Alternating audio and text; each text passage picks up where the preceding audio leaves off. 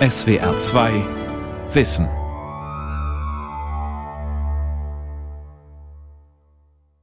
Hello, I'm Severin Suzuki speaking for ECHO, the Environmental Children's Organization. We're a group of 12 and 13 year olds trying to make a difference. Hallo, ich bin Seven Suzuki und spreche für die Kinder-Umweltorganisation ECO. Wir sind eine Gruppe von 12- und 13-jährigen Kindern aus Kanada und wir versuchen etwas zu verändern. Wir haben das ganze Geld selbst aufgebracht, damit wir die 6000 Meilen hierher kommen konnten, um euch Erwachsenen zu sagen, dass ihr eure Wege ändern müsst. Ich kämpfe für meine Zukunft. Meine Zukunft zu verlieren ist nicht vergleichbar mit einer verlorenen Wahl oder einigen verlorenen Punkten an der Aktienbörse. Zwölf Jahre alt war Savon Suzuki damals 1992 auf dem Erdgipfel von Rio, als sie zwischen all den Reden der Staats- und Regierungschefs ihren kurzen Auftritt hatte. Denen, die da waren, ist diese Rede bis heute in Erinnerung. Der Rio-Gipfel war ein wichtiger Meilenstein in der Geschichte der Umweltbewegung und wir wollen diese Geschichte, den Weg bis zu diesem Rio-Gipfel heute erzählen im SWR2 Wissen Archivradio anhand von Original-Tondokumenten. Mein Name ist Gabor Pahl und bei mir im Studio ist unsere Dokumentationsredakteurin Miriam Mörtel, die die historischen Töne für uns herausgesucht hat. Ja, wir werden hören Indira Gandhi auf der ersten Umweltkonferenz in Stockholm. Wir werden hören, wie Bürger erstmals in Wiel in großem Stil gegen die Kernenergie protestierten. Oder die Regenbogenkämpfer von Greenpeace, die sich dafür einsetzten, dass Firmen ihre Abfallprodukte nicht einfach ins Meer schütteten. Und bevor wir an die Anfänge dieser Ökologiebewegung gehen, Mirjam, vielleicht noch ein paar Worte zu Seven Suzuki, die wir gerade gehört haben? Ja, Seven Suzuki, die hat damals in Rio wirklich für viel Aufsehen gesorgt. Sie ist die Tochter eines kanadischen Umweltaktivisten und man könnte jetzt vermuten, dass sie mit ihren zwölf Jahren vielleicht auch ein bisschen vorgeschickt wurde. Hört man sich die Rede aber an, dann kam sie wohl aus eigenem Antrieb. Sie hat später übrigens Biologie studiert und ist heute noch als Umweltaktivistin aktiv. Hören wir noch mal kurz ihre Rede von Rio etwas weiter.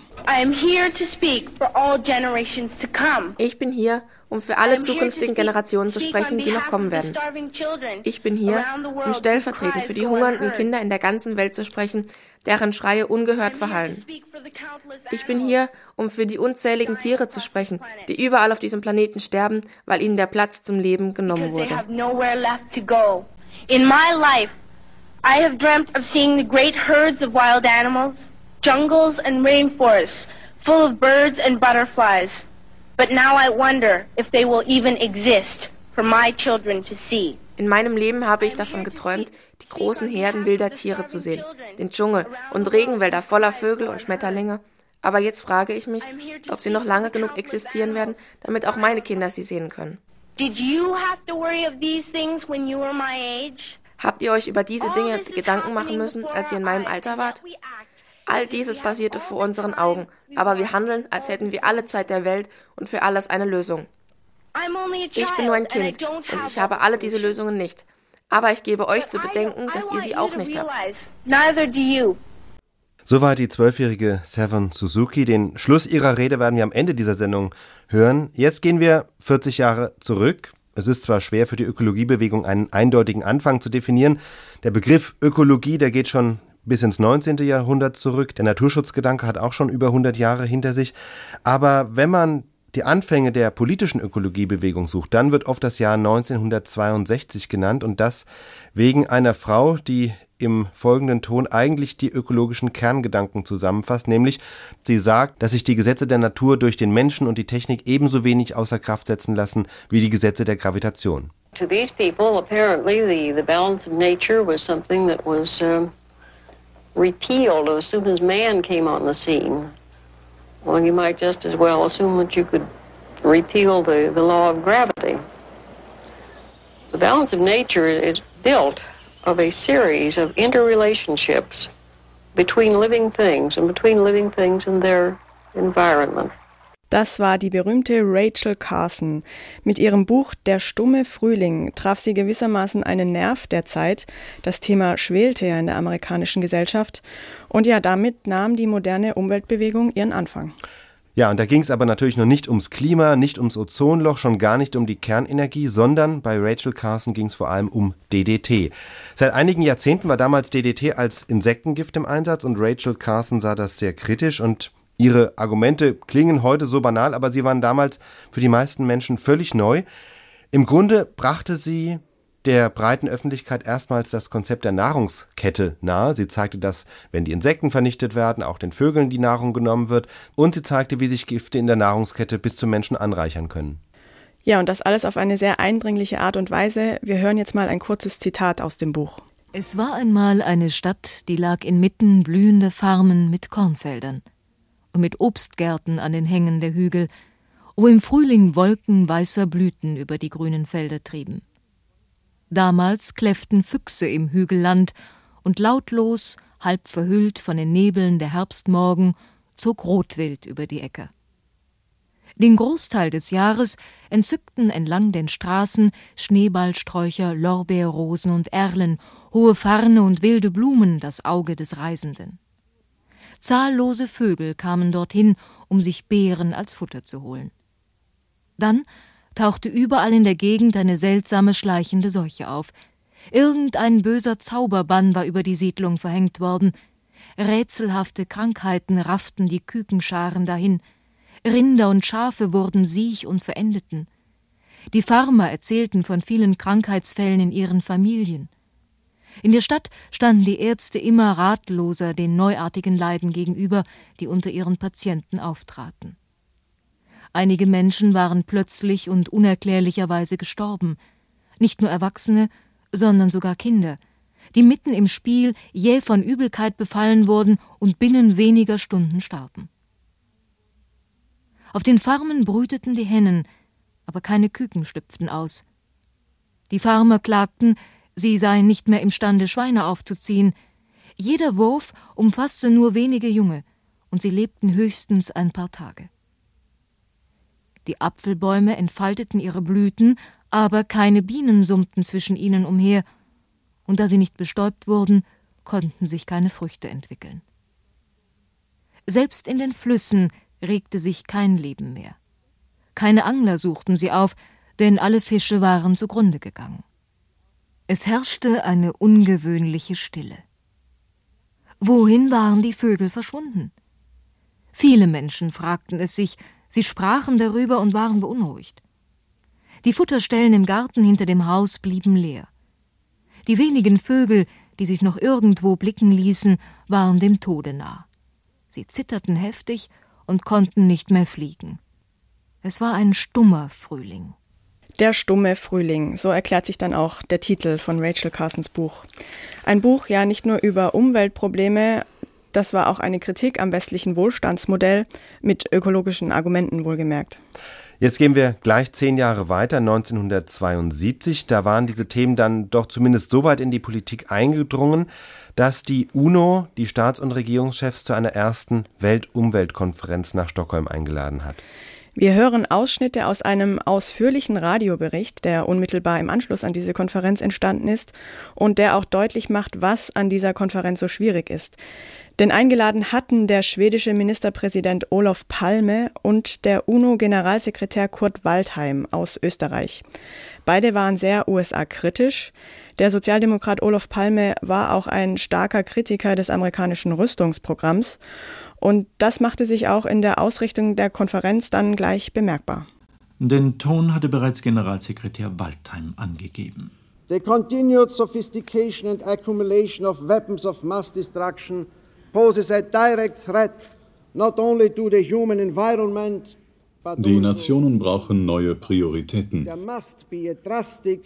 Die Rüstung muss von der Spitze der Staatsausgaben verschwinden. Wir müssen, sagte er, die widerlichste Umweltverschmutzung rigoros reduzieren, nämlich die Verseuchung der Umwelt mit Waffen. The ugliest of all pollutions, the armaments pollution. Dem Friedenslobbyisten Waldheim mag man dies noch in Delegiertenkreisen nachgesehen haben.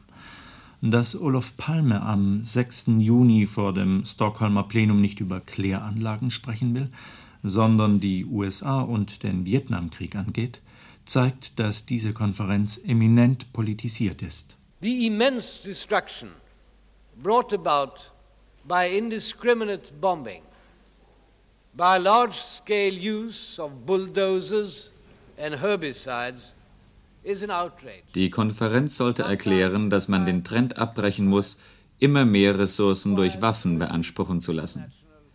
Die ungeheure Zerstörung durch Flächenbombardements, Einsatz von Bulldozern und Pflanzenvernichtungsmitteln ist eine empörende Schandtat. We know that work for disarmament and peace must be viewed in a long perspective. It is of paramount importance, however, that ecological warfare cease immediately. Wer Palme nur innenpolitische Motive für diesen spektakulären Angriff unterstellt, verkennt den Rigorismus eines neutralen Landes, das in das Zustandekommen dieser Konferenz viel Prestige investiert hatte. Folge heftige Verstimmung bei den USA, aber noch keine Polarisierung. Ja, aus diesen Tönen wird schon klar, dass diese UNO-Umweltkonferenz 1972 gleich mit diesen polarisierenden Debatten des Kalten Kriegs aufgeladen worden ist, was im Ergebnis der Sache vielleicht auch nicht unbedingt zuträglich war. Wobei es in Stockholm dann aber doch auch um das eigentliche Thema ging. Hören wir noch mal weiter. Auf den drei Schauplätzen, zwischen denen Busse und UNO-Karossen zirkulieren, werden vier Tonnen Papier auf 3000 delegierten Journalisten umgeladen, eine Tagesproduktion von 390.000 Blatt an Dokumenten und Verlautbarungen beginnt sich heftig abzuschneien. Während der Zeitplan unter einer Flut von Änderungsanträgen völlig aus den Fugen gerät, während fast niemand mehr davon spricht, dass die Ostblockstaaten fehlen, weshalb Finnland vorschlägt, zur Rettung der Ostsee eine unspektakuläre, kleine Ostseekonferenz zu planen, während China sich über alle Tagesordnungsabsprachen hinwegsetzt, tritt Indira Gandhi vor die Konferenz, um eine der bewegendsten Reden zu halten, eine sanfte Rede mit hartem Kern. Many of the advanced countries of today have reached their present affluence by their domination over other races and countries, the exploitation of their own masses and their own natural resources. Viele der heute reichen Länder sind dadurch zu ihrem Einfluss gekommen, dass sie andere Länder und Rassen beherrschten, deren Substanz und Ressourcen ausbeuteten. Are not poverty and the need and the greatest polluters. Sind nicht Not und Armut die schlimmsten Umweltverschmutzer? Wenn wir nicht in der Lage sind, Arbeitsplätze und Kaufkraft für den täglichen Bedarf der Stämme und Menschen in den Dschungelzonen zu verbessern, dann können wir sie auch nicht hindern, dass sie die Wälder auskämmen, um etwas zum Leben zu haben, dass sie wildern und die Vegetation ausplündern. Wie können wir den Leuten in den Hütten und den Slums erzählen, dass wir die Meere, Flüsse, Seen sauber halten sollten, wo doch das eigene Leben dieser Menschen an der Quelle vergiftet ist. Unter den Bedingungen der Armut kann man die Umwelt nicht verbessern. Bei diesem für europäische Umweltschützer nützlichen Schwenk über die Front der Dritten Welt kommen wir zum Knalleffekt, mit dem sich die Volksrepublik China den unterentwickelten Völkern als Sprecher anbot. I now give the floor to the Vice Minister of Fuel and Chemical Industries of China, His Excellency Mr. Tang Ke. 在海外到处设立军事基地，习的核弹的飞机在逼宫领空耀武扬威。Heftiger Angriff gegen die USA wegen des barbarisch grausamen Krieges in Vietnam. Dann Protest gegen das Kernwaffenmonopol der Supermächte. Die Entwicklung eigener Kernwaffen sei nötig, um sich verteidigen zu können, deshalb brauche man auch weitere Versuche. Dann einige harte Thesen zur Umweltpolitik. Die Umweltpolitik eines jeden Landes dürfe nicht die wirtschaftliche Entwicklung hemmen. Die Supermächte, der Kapitalismus und der Imperialismus sind die eigentlichen Ursachen der Umweltverschmutzung. Wer anderen Ländern Umweltschäden zufügt, muss dafür aufkommen.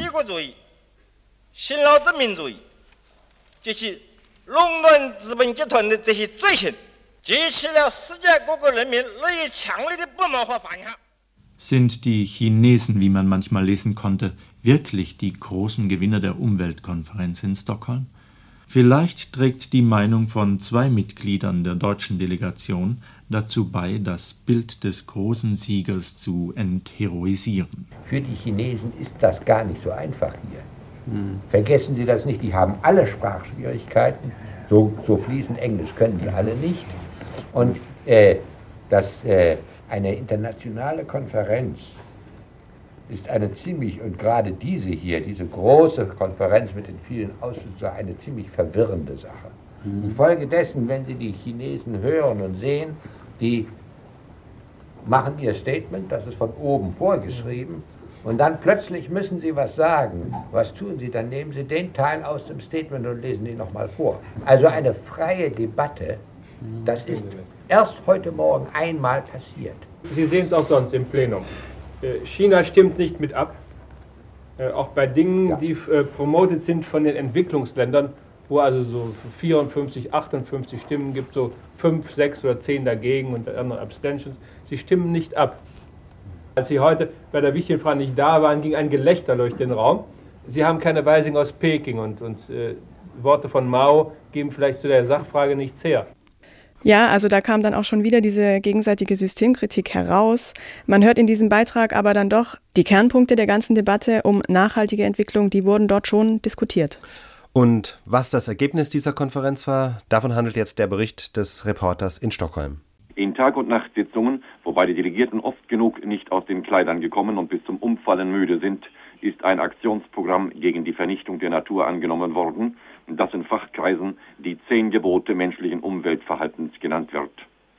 Sie sollen der UNO-Vollversammlung im Herbst zur Beschlussfassung unterbreitet werden. Die neue Behörde für Umweltschutz, die vermutlich in Genf beheimatet sein wird und vom 1. Januar an zu arbeiten beginnt, soll darüber wachen, dass die Stockholmer Empfehlungen auch nachgelebt werden. Kernpunkt dieser Vorschläge ist, dass kein Land seine Umweltschutzprobleme auf Kosten anderer lösen oder nicht lösen darf. Finanzielle Einbußen der einzelnen Länder, die sich aus Rücksicht auf andernfalls Naturzerstörung ergeben, werden über den neu zu schaffenden Umweltschutzfonds kompensiert. Die bisherige Entwicklungshilfe der Industriestaaten darf nicht auf Kosten der für den Umweltschutz gesenkt werden. Mindestens 100 Messstationen werden über den ganzen Erdball errichtet, um mit empfindlichen Geräten die Verunreinigung der Luft zu messen. Alleine der tägliche Luftschmutz über der Bundesrepublik würde eingefangen und auf einen Haufen gepackt einen Berg ausmachen, der den Kölner Dom vergröbe. Nicht einmal die Kirchturmspitzen wären zu sehen. Ein Verbot, Abfall und Öl ins Meer zu kippen, soll bis 1975 in Kraft treten. Es wird ein internationales Umweltregister aufgestellt, das alle Giftangaben und ihre Wirkung auf die Natur, ihre Produktionsziffern und den Herstellungsort und ebenso eine Kartei über Radioaktivität enthält. Wer künftig eine Plutoniumfabrik bauen will, muss erst die Genehmigung der neuen Umweltschutzbehörde einholen. Der Walfang wird für mindestens zehn Jahre verboten, um dieses Säugetier vor dem Ausrotten zu retten. Wertvolle Naturgebiete werden in Reservate verwandelt. Über ein umfassendes Programm sollen Flüsse und Gewässer reingehalten oder gesäubert werden. Wer das Meer als Mülltonne benutzt, wird schwer bestraft. Die Genfer Behörde wacht darüber. Bis 1975 wird eine Studie fertiggestellt, wie lange noch die Energievorräte dieser Erde reichen und was getan werden muss, um sie zu erhalten. Raubbau an den Wäldern wird verboten. Satelliten sollen wie Polizisten darüber mit scharfen Kameraaugen wachen. Das klingt jetzt zunächst nach einem echten Ergebnis dieser ersten UNO-Umweltkonferenz 1972. Allerdings, das große Ziel war ja eine internationale Umweltüberwachungsbehörde in Genf, die verbindlich Umweltstandards hätte durchsetzen können. Die gab es am Ende doch nicht. Immerhin aber wurde in diesem Jahr das Umweltprogramm der Vereinten Nationen ins Leben gerufen. Das andere, was in diesem Bericht auch deutlich wird, die Umweltpolitik damals befasste sich praktisch nur mit der Verschmutzung und Zerstörung von Natur, also mit Giften, mit der Verunreinigung der Luft und der Meere, also dem, was die Industrie, wie man so schön sagt, am Ende der Pipeline ausstößt. Den ganz anderen Gedanken, der heute so zentral ist, nämlich dass auch die Ressourcen des Planeten endlich sind, den brachte, und das ist interessanterweise im gleichen Jahr 1972, eine ganz andere Organisation ins Spiel. Das war der Club of Rome. Ja, die Grenzen des Wachstums. So hieß ja die berühmte Studie, die dieser Club in Auftrag gegeben hat. Das Besondere am Club of Rome war, dass es sich bei diesen Leuten nicht um die herkömmlichen Natur- und Umweltschützer handelte. Bis dahin war die Ökologiebewegung ja vor allem eben von Leuten wie Rachel Carson und anderen vorangetrieben, die aus der Biologie oder anderen Naturwissenschaften kamen und die deutlich gemacht haben, welche Schäden die Umweltzerstörung anrichtet. Der Club of Rome dagegen war, beziehungsweise es gibt ihn ja bis heute, ein Netzwerk, das sich ursprünglich eher aus kritischen Industriellen und Wirtschaftswissenschaftlern zusammensetzt. Und nachdem das Buch Die Grenzen des Wachstums erschienen war, da hat der Club of Rome zu einer Konferenz geladen, um die Ergebnisse zu diskutieren. Wir hören gleich ein Gespräch mit einem der Autoren der Studie, dem Wirtschaftswissenschaftler Erich Zahn, vorher aber die Live-Schaltung vom 4. Februar 1974 nach Salzburg. Kollege, Sie sind alleine, wie ich gerade vernommen ja, habe. Ja, leider Gottes alleine. Es hat sich etwas verschoben, zeitlich verschoben und die Teilnehmer an der Konferenz sitzen jetzt alle beim Mittagessen und sind nicht zu stören. Na, aber die sind überhaupt nicht zu stören. Aber müssen wir zunächst mal alles beieinander kriegen. Also, Klausurtagung, ist das richtig? Des Klausurtagung Clubs stimmt zum Teil. Äh, zum Teil deswegen nur, weil alle an sich sich eher gesprächig zeigen, aber eigentlich nicht wissen, worüber sie sprechen sollen, weil es keine eigentliche Tagesordnung gibt. Man die musste Hörer, sich also heute Vormittag erst, äh, wie man so schön sagt, zusammenreden. Ja, die Hörer wissen auch noch nicht, worüber wir beide uns hier zusammenreden. Wir beide reden uns zusammen über die Tagung des Club of Rome in Salzburg. Das ist ein, wenn man so will, Krisenmanagement. Ein Krisenmanagement. Ja, man könnte ja auch sagen, oder es ist zunächst einmal ein äh, multinationaler Zusammenschluss aus Wissenschaftlern, Industriellen, ist das richtig? Ja. Und dazu natürlich Politikern, die das Ganze ja in Gang zu setzen haben und zu halten haben. Und äh, sie beschäftigen sich, man könnte nun sagen, mit dem Titel einer ja mittlerweile berühmt gewordenen und von diesem Club angeregten Untersuchung mit den Grenzen des, des Wachstums. Wachstums. Genau. Manche haben gesagt, äh, oder es auf die Formel zu bringen versucht, vor uns die Sintflut vor uns die Sintflut und wenn es schlimm geht, dann haben wir sie in 50 bis 70 Jahren hier. Äh, nun, die Chancen des Überlebens sollen aber dann doch etwas größer sein, als es dieser Bericht an den Club of Rome äh, wahrhaben will und offensichtlich trifft man sich nun, um das zu differenzieren. Aber wie gesagt, genaues hat man noch nicht äh, zu hören bekommen. Ja, äh, ich denke, lassen wir es dabei. Äh, für den Augenblick, die Journalisten sind ausgesperrt, wie Sie mir vorher erzählt haben. Aber am Abschluss wird es ja. eine Pressekonferenz geben. Es wird am Schluss eine Pressekonferenz geben und heute Abend noch ein kleines Pressbriefing. Gut. Dankeschön für den Augenblick. Auf Wiederhören nach Salzburg. Wiederhören. So, das musste natürlich noch kommen, ganz zum Schluss. In Heidelberg Dr. Erich Zahn. Herr Zahn, ich begrüße Sie. Guten Tag, Haller. Sie haben an der berühmten, ich sage immer berühmten, mir fällt nichts anderes ein, Studie Grenzen des Wachstums mitgearbeitet. Das war eine Untersuchung des MIT, nicht weniger berühmt. Kriegen wir das zusammen? Massachusetts Institute of Technology. Jawohl. Nicht? Angeregt vom Club auf Rom. Auf Rom, ja, kann man nicht eigentlich sagen vom römischen Club, aber dann ist das vielleicht wieder was anderes. Und nebenbei auch noch mitfinanziert von der Volkswagen Stiftung. Nicht mit, sondern allein finanziert. Allein finanziert, so. Na, ich wollte vorsichtig sein, nicht, mhm. dass das so national denn klingt.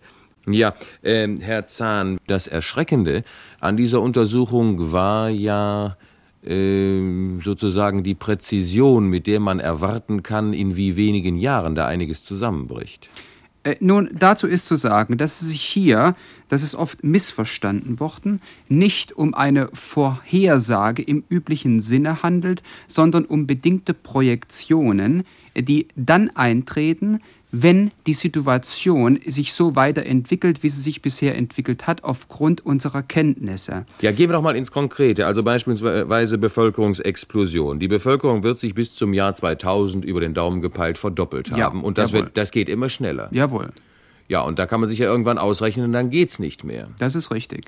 Nun haben äh, andere darauf hingewiesen, das hat Robert Malthus, heißt er, glaube ich, nicht? Ja. In, in vor vielen, vielen Jahren schon. Auch schon gesagt. Auch schon ja. gesagt. Nur wusste der nicht, dass der Kunstdünger wenig später erfunden wurde, Sicher? weil das Argument war, ja, die, ja, das, was die Landwirtschaft produziert, reicht eigentlich gar nicht. Und sehen Sie, das war eine, ein ganz interessantes Ergebnis der Studie.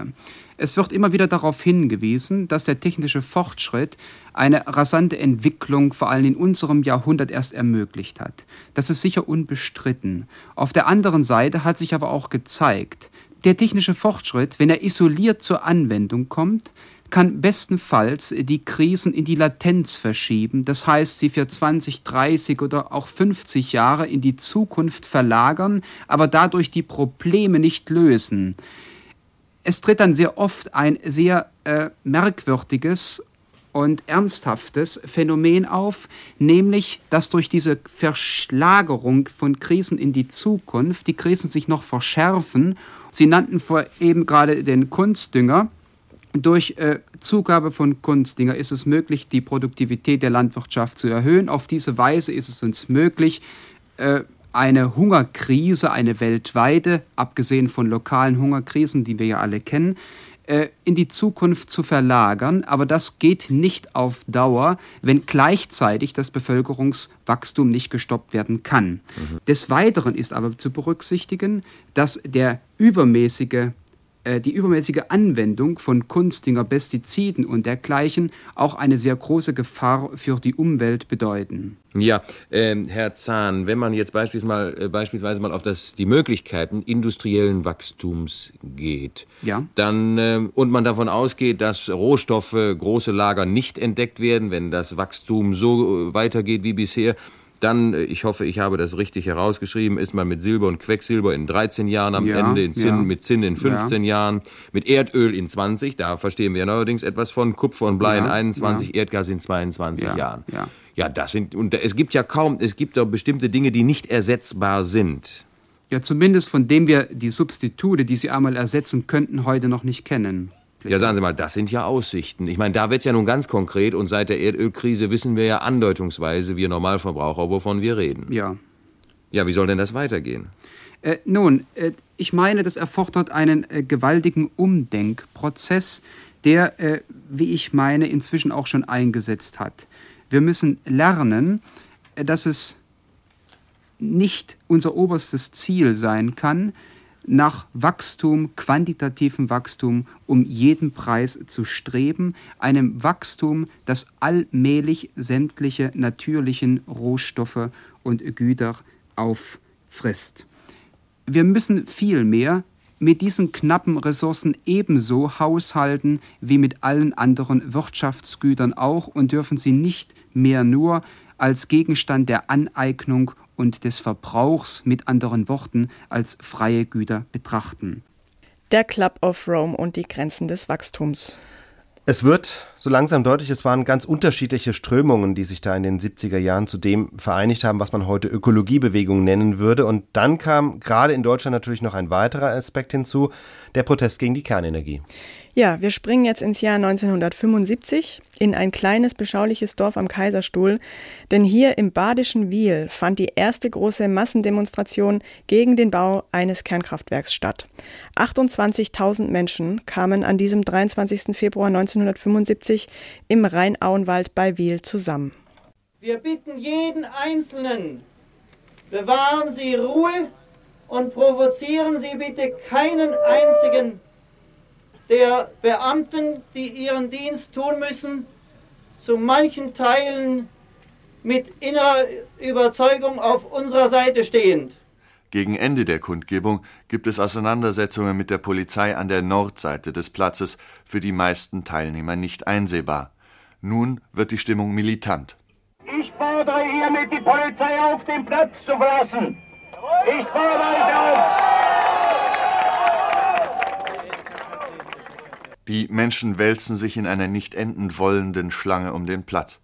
An der Nordseite haben inzwischen zwei Züge Polizei einen Ausfall gemacht, versuchen eine Notbrücke aus Baumstämmen über einen Kanal zu vernichten. Dann wird geknüppelt. Es liegen Steine von der Höhe der Rheindämme, die Besetzer und Polizei gleichermaßen treffen. Wer mit den Tätlichkeiten begonnen hat, ist hinterher nicht zu klären. Die Beamten müssen zurückgezogen werden, weil plötzlich von fast allen Seiten Demonstranten auf das 40 Hektar große Gelände dringen. Sie durchlaufen Altrheinarme bis zu den Achseln im Wasser, bauen Notbrücken aus Baumstämmen, sprengen Polizeiketten, überrennen Stacheldrahtzäune. Die Polizei, die jetzt nur noch zuschlägt, wenn Beamte sich gefährdet fühlen, ist machtlos. Ein mehr oder minder geordneter Rückzug findet statt. Die eingesetzten drei Hundertschaften Polizei verlassen mit 20 Verletzten die Baustelle. Die Zahl der verletzten Demonstranten steht noch nicht fest. Bitte nein, nicht sporren!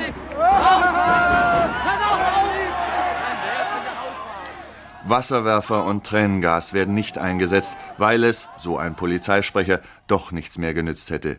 Die Besetzer sind wieder dort, wo sie am Donnerstag vertrieben wurden. Etwa tausend Menschen bleiben auf dem Platz, bauen erneut Hütten und Zelte, errichten Barrikaden, richten ein Wachsystem ein.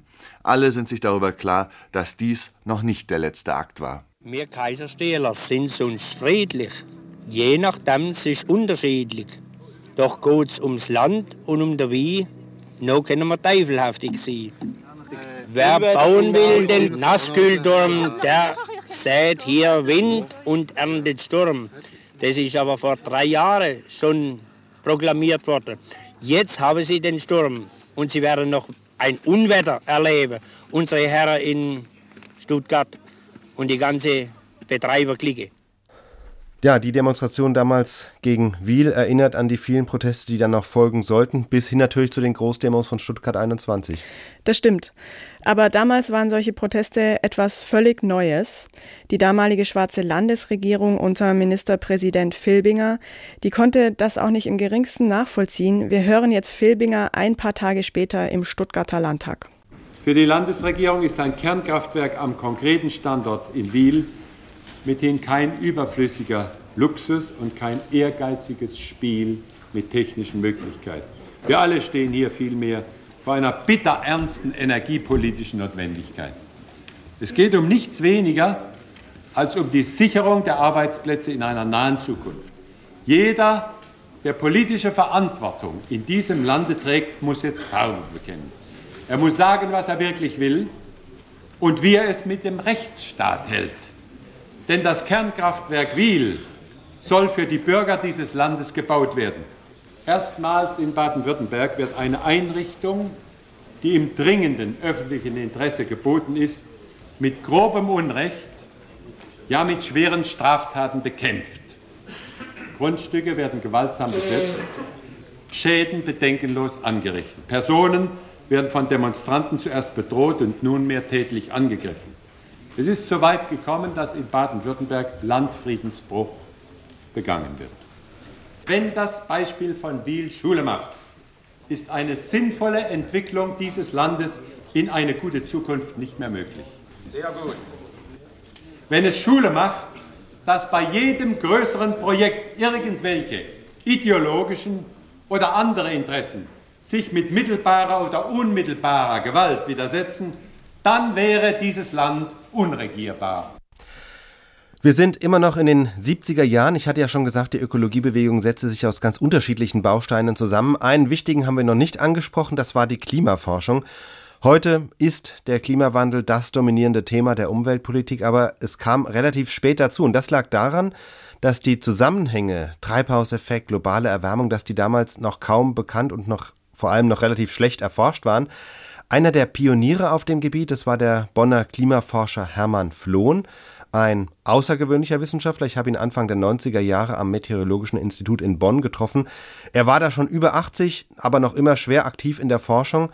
Und bei unserer Begegnung hat er mir auch erzählt, wie die Wissenschaft den Treibhauseffekt und den Klimawandel überhaupt erst entdeckt hat. Entscheidend war eigentlich für die heutige Entwicklung, dass unmittelbar vor dem Krieg ein englischer Chemiker, Callender, die CO2-Messungen, jedenfalls die zuverlässigen CO2-Messungen, die damals vorlagen, miteinander verglichen hat und feststellte, dass der CO2-Gehalt um etwa 10 Prozent gestiegen sei seit Ende des vorigen Jahrhunderts. Und da wir wussten, dass CO2 eines der Gase ist, die den Strahlungshaushalt der Atmosphäre beeinflussen, äh, hat mich diese, diese Mitteilung, die unmittelbar vor dem Krieg erschienen ist, äh, dazu geführt, diese Möglichkeit überhaupt in Rechnung zu stellen. Und es kam dann zu der Vorstellung, dass eine Änderung des CO2-Gehaltes äh, zu einer Änderung des Klimas führen könnte. Dann haben wir 1900 1971 eine internationale Konferenz auf einer Insel in der Nähe von Stockholm gehabt, wo wir drei Wochen lang unter Konklave gehalten wurden und Tag und Nacht diskutierten. Wir waren aus 20 Ländern, etwa 60 Fachleute zusammengekommen. Es war eine großartige äh, Diskussion im Gang.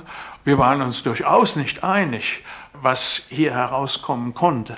Aber wir waren eigentlich alle der Überzeugung, dass wir diesem Problem unbedingt nachgehen mussten, dass es aber völlig verfrüht sei, irgendetwas darüber zu sagen.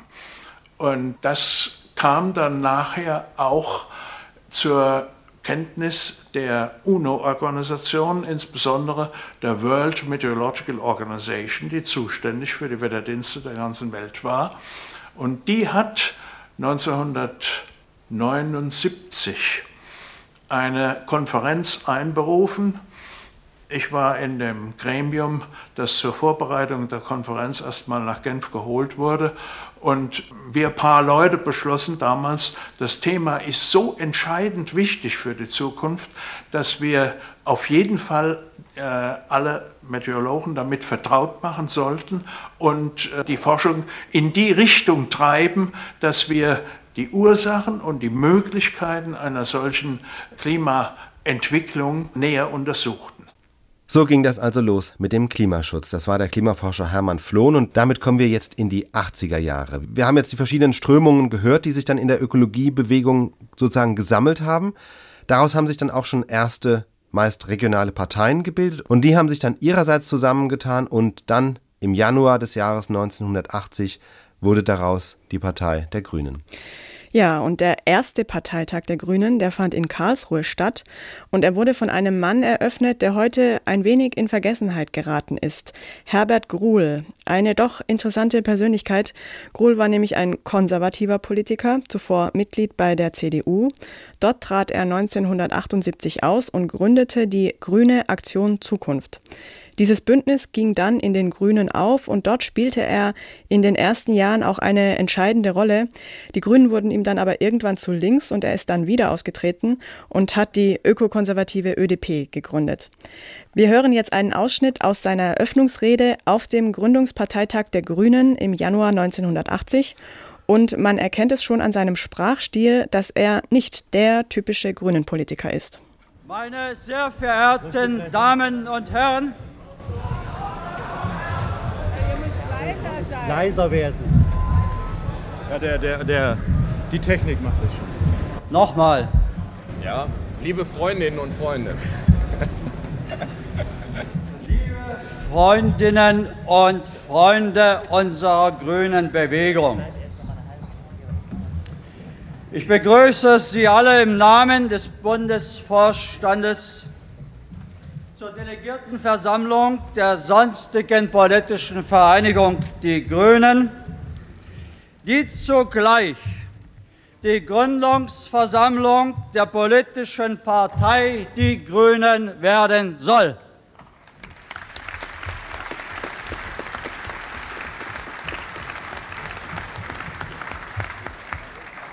Wir begrüßen die geladenen Gäste insbesondere die Gesandten der diplomatischen Vertretungen in der Bundesrepublik Deutschland. Wir begrüßen die in stattlicher Zahl. Ja, hier kommen jetzt erstmal minutenlange Begrüßungen von allen möglichen Leuten. Das ist wie bei einem Vereinstreffen. Deshalb spulen wir jetzt mal fünf Minuten vor. Wir bitten um Entschuldigung, dass infolge der in zehn Wochen fast vervierfachten Mitgliederzahl auf 10.400 diese Stadthalle zu klein geworden ist.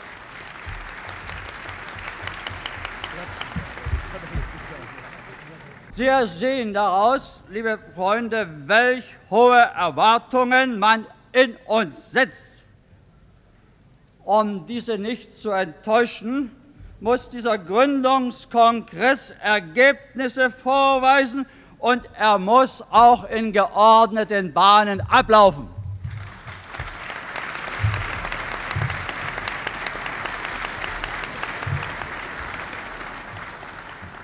Niemand schaut so gespannt nach Karlsruhe wie unsere Gegner. Die Wochenzeitung Die Zeit schrieb in dieser Woche, die FDP in Baden-Württemberg setzt darauf, dass die Grünen sich schon selber noch auseinander diskutieren werden und fragt hoffnungsvoll, ob sich die Blätter bald verfärben und damit den Abfall vom Stamm und den politischen Herbst der Bewegung ankündigen.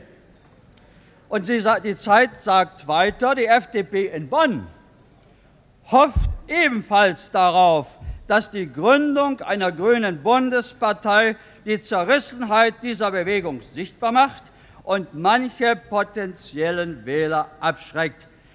Wir haben es heute und morgen in der Hand, unsere Gegner zu enttäuschen.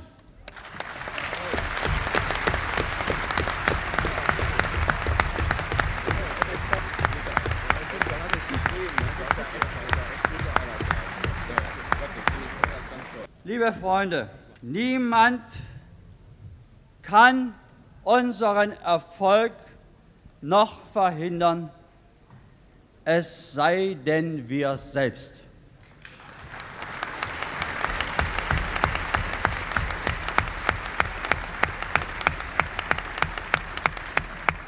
Halten wir uns nicht zu sehr an Formalitäten auf. Fassen wir Beschlüsse und üben wir in Bezug auf die Reden schon das, was wir sonst auch vertreten, nämlich weisen Verzicht. Ich beginne mit dem Verzicht, indem ich meine Begrüßung hiermit beende. Herbert Gruhl war das, der nicht nur 1980 die Partei der Grünen mitbegründet hat, sondern fünf Jahre zuvor auch den BUND. Und damit sind wir bei einem weiteren Kapitel der Ökologiebewegung, den Umweltorganisationen. Der BUND war 1975 nicht zuletzt aus der Anti-Atom-Bewegung heraus entstanden. Wir haben vorhin ja schon über die Proteste gegen das geplante Kernkraftwerk in Wiel gesprochen. Aber die schlagkräftigste Umweltorganisation, das war natürlich gerade Anfang der 80er Jahre die sogenannten Regenbogenkämpfer von Greenpeace. Die schlagkräftigsten deswegen, weil Greenpeace wusste, wie man Öffentlichkeit herstellen konnte, nämlich durch aufsehenerregende Aktionen.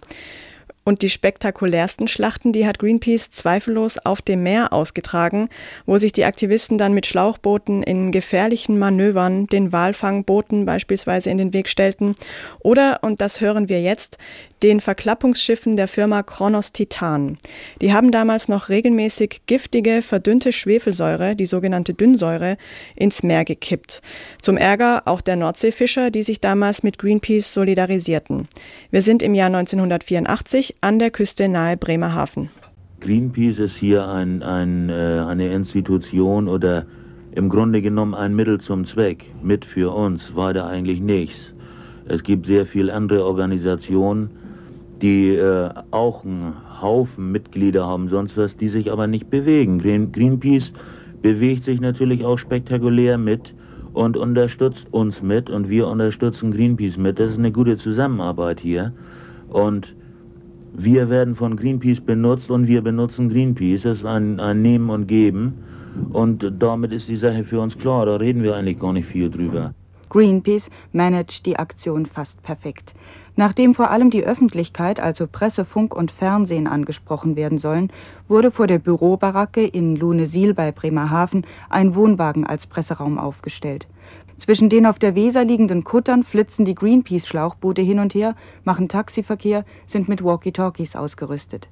Ohne Schwimmweste kommt keiner aufs Boot. Am Montag um 11 Uhr ist Pressekonferenz auf der Sirius. Es ist so viel los, dass Ingrid Jütting, Koordinatorin für Chemie und Nordsee aus dem Hamburger Hauptquartier, die Ziele der Aktion über Bordlautsprecher bekannt geben muss. Wir fordern eine sofortige Verlegung des Verklappungsgebietes, weil das bisherige Verklappungsgebiet eine weitere Belastung nicht mehr aushalten kann. Der Nordsee geht der Atem aus. Und es ist höchste Zeit, dass das Verklappungsgebiet wenigstens aus diesem Gebiet weggezogen wird. Wir würden uns einverstanden erklären mit einer übergangsweisen, übergangsweisen Verlagerung des Gebietes in den Atlantik hinein. Wir fordern weiterhin, dass die Recyclinganlage, deren technisches Know-how kein Problem mehr darstellt, sofort gebaut wird. Das bedeutet bei einer Bauzeit von anderthalb bis zwei Jahren, die diese Firma einen solchen Bau zubilligt, könnte sie Ende 1985 in Betrieb gehen. Mittags um eins startet die eigentliche Demonstration. 54 Fischkutter fahren hinter der Sirius her. Am Ufer haben sich Zuschauer versammelt. Wo sieht man heute noch 54 Fischkutter in einer Flotte? Vor dem Tankeranleger von Kronos Titan machen sie sich auch akustisch bemerkbar.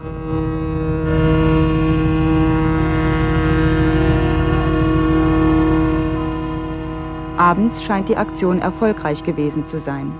Die Meldung geht um, Bundesverkehrsminister Dollinger habe zugesagt, die Dünnsäureverklappung bis spätestens in drei Monaten in den Atlantik verlegen zu lassen. Schon am nächsten Morgen erweist sich diese Nachricht aber als Ente. Auf der Sirius wird ein Crew-Meeting einberufen. Beschluss, die Pier von Kronos Titan soll blockiert werden. Zunächst bis drei Uhr und wenn Dollinger bis dahin nicht reagiert, auch noch länger. Es sind nur noch zwei Fischkutter anwesend, zwei dänische Hochseelocker verabschieden sich dann um drei, die Sirius legt sich an die Pier dazu, beobachtet von der Wasserschutzpolizei. Das nennt sich nun nach der genehmigten am Vortag Spontandemonstration. Bis Donnerstag passiert gar nichts, nachts dann aber erscheint der Tanker Kronos. Ingrid Jütting über Küstenfunk am Freitag. Die Kronos hat versucht, den Fischkutter von Heinz Östmann, der zwischen den Schlauchbooten und der Kronos lag, an die Schlauchboote ranzudrücken, das heißt sich mit Gewalt an die Pier zu drücken. Ich habe ständig über Funk versucht, mit dem Kapitän zu sprechen. Wir haben die Megafone angehabt und äh, die Situation hat sich eigentlich erst in dem Moment entspannt, dem es kurz vorm Zusammenkrachen war und wir Angst hatten, dass die großen Maschinen unseres großen Schlauchbootes explodieren würden mit den Tanks drin. Die Kronos hat abgedreht, nachdem der Betriebsrat der Firma oder einige seiner Mitglieder an der Pier erschienen mit einem Megafon und die Kronos baten, das Anlegemanöver nicht weiter fortzuführen und sich von der Pier zu entfernen. Schlauchboot gegen Verklappungsdampfer, David gegen Goliath, das war das Bild, das Greenpeace vermittelt hat. Dieser Einsatz, den wir gerade gehört haben, der ging nochmal glimpflich aus, aber hier noch eine kurze Reportage von einer ähnlichen Aktion ein halbes Jahr später, bei der der Gegner dann kein Erbarmen zeigte. Die Titan versucht jetzt ein zweites Mal anzulegen. Wir sind jetzt auf dem Kutter von Paul direkt hinter der Titan und können zwischen die Pier und die Titan gucken, wo die beiden Schlauchboote liegen. Titan ist ungefähr jetzt na, fünf Meter von der Pier entfernt und dazwischen die beiden kleinen Schlauchboote. Es scheint so, als würde es drauf ankommen lassen. Als würde er wirklich ranfahren. Nee, der kommt doch zurück. Ich kann doch nicht rangehen. Ist jetzt er streift jetzt, glaube ich, fast. Ja, jetzt, jetzt streift er tatsächlich das. Jetzt klemmt er das eine Gummiboot ein. Jetzt klemmt er das Gummiboot, das vordere Gummiboot ein und geht tatsächlich ran an die vier. Jetzt ist er dran. Das gibt es nicht. Trotzdem muss man sagen, diese Aktionen gegen die Dünnsäureverklappung, die Greenpeace mehrere Jahre lang immer wieder gefahren hat, die hatten letztendlich Erfolg. Die Dünnsäureverklappung wurde Ende der 80er Jahre EU-weit verboten. Generell hat in den 80er Jahren die Ökologiebewegung weiter Auftrieb bekommen. Dazu hat zunächst ein weiteres Buch beigetragen. Es hieß Global 2000, der Bericht an den Präsidenten, gemeint war Jimmy Carter. Manche werden sich noch erinnern an diesen dicken grauen Wälzer, den jeder halbwegs alternativ denkende Mensch damals im Regal stehen hatte, auch wenn ihn die wenigsten gelesen haben. So, und damit nähern wir uns langsam dem Ausgangspunkt für diese Sendung, dem Erdgipfel von Rio 1992. Die Erwartungen waren gemischt im Vorfeld. Einerseits herrschte Aufbruchstimmung, andererseits zeichnete sich bei dem Gipfel von vornherein ab, dass nur wenig Verbindliches herauskommen würde. Das wird auch in der Bundestagsdebatte deutlich, die kurz vor dem Rio-Gipfel stattfand. Wir hören zunächst den damaligen Bundeskanzler Helmut Kohl und anschließend den umweltpolitischen Sprecher der SPD-Fraktion Harald B. Schäfer. Es geht in Rio um Weichenstellungen im Interesse der Menschheit. Und würden wir vor dieser geschichtlichen Aufgabe versagen, dann bekämen wir vor allem auch von kommenden Generationen die Vorwürfe und diese Generation würden die Folgen spüren. Ich spreche von der Gefahr weltweiter Klimaveränderungen. Es rühren auch an den Lebensnerv unseres Landes. Ich spreche vom Wachstum der Weltbevölkerung, das auch uns zu einem sparsamen Umgang mit knappen Rohstoffen zwingt. Und wir erleben seit langem auch im eigenen Land, dass Not und Elend in der dritten Welt unzählige Menschen dazu veranlasst, ihre Heimat zu verlassen und für sich und ihre Familien und Kinder eine bessere Zukunft in den wohlhabenderen Staaten, in den Industriestaaten zu suchen. Die Bundesregierung hat auf weltweite verbindliche Zeitrahmen und Mengenziele zur CO2-Verminderung gedrängt, so wir uns auf nationaler Ebene zur Reduzierung der CO2-Emissionen verpflichtet haben. Dies, und das muss man klar aussprechen, war jedoch im Vorfeld von Rio noch nicht durchsetzbar. Andere Staaten waren dazu noch nicht bereit. Die Bundesregierung wird nach Rio, nach der Konferenz darauf drängen, mit internationalen Verhandlungen über weitergehende konkrete CO2-Reduzierungsverpflichtungen zu beginnen. Und wir werden zu einer ersten Volkekonferenz nach Deutschland einladen. Schon heute, meine Damen und Herren, steht fest, dass der Weltgipfel in Rio weit hinter dem zurückbleibt, was dringend geboten wäre. Es wird in Rio zum Beispiel keine verbindliche Vereinbarung zur Reduzierung der klimaschädlichen Emissionen geben. Es wird in Rio keine verbindliche Vereinbarung geben, die die notwendige Erhöhung der Entwicklungsgelder zum Inhalt hätten. Deswegen, meine Damen und Herren, läuft Rio Gefahr, eine Konferenz nach dem Motto zu werden, außer Späßen nichts gewesen. Das war der Schlagabtausch im Bundestag und kurz darauf begann das lang erwartete Ereignis Erdgipfel von Rio oder wie es offiziell hieß, die Konferenz für Umwelt und Entwicklung. Für die ARD war damals der Kollege Thomas Jung vor Ort und wie das so üblich war, damals konnten die Korrespondenten vor allem in Übersee ihre aktuellen Berichte nur per Telefon übermitteln. Ja, also Thomas Jung von der heißen Phase des Gipfels nichtstaatlichen Organisationen, die NGOs also, kürten die USA zum schlimmsten Teilnehmer des Erdgipfels, einstimmig und ohne Diskussion. Begründung, Amerika spielt auf der UN-Konferenz die bislang zerstörerischste Rolle. Zwar ließ US-Präsident Bush vier Tage vor seinem Besuch in Rio verlauten, er wolle eine starke umweltpolitische Nachricht mit zum Gipfel bringen. So recht dran glauben, tut hier in Rio aber keiner. Aus der Konvention zum Schutz der Artenvielfalt ließen die USA die Luft raus. Zwar werden wohl die nötigen 30 Unterschriften zusammenkommen, damit die völkerrechtlich verbindliche Erklärung in Kraft treten kann. Doch ausgerechnet die führende und damit die wichtigste Industrienation macht nicht mit. Ähnlich verhält es sich mit den Ausgleichszahlungen der Industriestaaten für die Entwicklungsländer. Bundeskanzler Kohl hat zwar trotz der maroden Bonner Haushaltslage ein beachtliches Geldpaket mit im Reisegepäck. Auch Japan hat erklärt, mitzuziehen. Doch was nützt diese Vorreiterrolle, wenn die USA gemeinsame Finanzbeschlüsse blockieren? Die USA wollen sich vertraglich zu nichts verpflichten, sie wollen aber direkten Einfluss nehmen können und kontrollieren, wer ihre Gelder bekommt. So bestimmen die USA die Verhandlungen und den Verlauf des Erdgipfels seit einer Woche. Bei der Klimaschutzkonvention jedoch will die Europäische Gemeinschaft die Amerikaner vorführen. Auf Druck Washingtons war diese Konvention weitgehend entschärft worden. Seit gestern verhandeln die Zwölf über eine gemeinsame Zusatzerklärung zur Konvention, die in Rio zu Protokoll gegeben werden soll. Darin wollen sich die EG-Staaten zu konkreten Schritten zum Schutz der Erdatmosphäre verpflichten. Mit diesem Bericht von der großen Rio-Konferenz ist diese Sendung fast zu Ende. Und wir hören jetzt, wie ganz am Anfang versprochen, noch einmal Seven Suzuki, die zwölfjährige Umweltaktivistin aus Kanada, die damals auf der Rio-Konferenz 1992 ihren sechsminütigen Auftritt hatte. Wir haben zu Beginn dieser Sendung den Anfang ihrer Rede gehört. Hier kommt jetzt der Schluss. You don't know how to fix the holes in our ozone layer. You don't know how to bring the salmon back up in a dead stream. You don't know how to bring back an animal now extinct. Ihr wisst nicht, wie ihr die Löcher in der Ozonschicht reparieren könnt. Ihr wisst nicht, wie ihr den Lachs in einen toten Fluss zurückholen könnt. Ihr wisst nicht, wie ihr ein ausgestorbenes Tier zurück in einen Wald bringen könnt, der einmal dort wuchs, wo jetzt eine Wüste ist. If you don't know how to fix it, please. Wenn ihr nicht wisst, wie ihr das alles reparieren könnt, dann hört bitte damit auf, es zu zerstören. At school, even in kindergarten, In der Schule wie auch im Kindergarten lehrt ihr uns, wie die Welt zu bewahren ist. Ihr lehrt uns, nicht mit anderen zu kämpfen, für etwas zu arbeiten, andere zu respektieren, Ordnung zu halten, keine anderen Lebewesen zu verletzen, zu teilen, nicht gierig zu sein. Then why do you go out and do the, uh, do the things you tell us not to do? Warum geht ihr dann hinaus und macht das Gegenteil von dem, was ihr uns gelehrt habt? Vergesst nicht, warum ihr an diesen Konferenzen teilnehmt, für wen ihr das tut. Wir sind eure Kinder.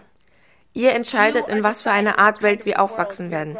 Eltern sollten die Möglichkeit haben, ihre Kinder zu trösten, indem sie ihnen sagen können, alles wird gut. Wir tun alles, was wir können. Das ist nicht das Ende der Welt. Aber ich denke nicht, dass ihr das je wieder zu uns sagen könnt. Sind wir überhaupt auf eurer Prioritätenliste? Mein Vater sagt immer, du bist das, was du tust, nicht das, was du sagst. Was ihr tut, lässt mich nachts weinen. Ihr Erwachsenen sagt, ihr liebt uns. Ich fordere euch auf, bitte, lasst eure Taten, eure Worte widerspiegeln. Danke für eure Aufmerksamkeit. Das war die bewegende Rede von Seven Suzuki auf dem Weltgipfel von Rio de Janeiro 1992 und das war, 25 Jahre nach diesem Gipfel, im Archivradio von SWR2 Wissen, die Geschichte der Ökologiebewegung in Originaltönen. Eine Produktion aus dem Jahr 2012 mit Gabor Pahl und Miriam Mörtel.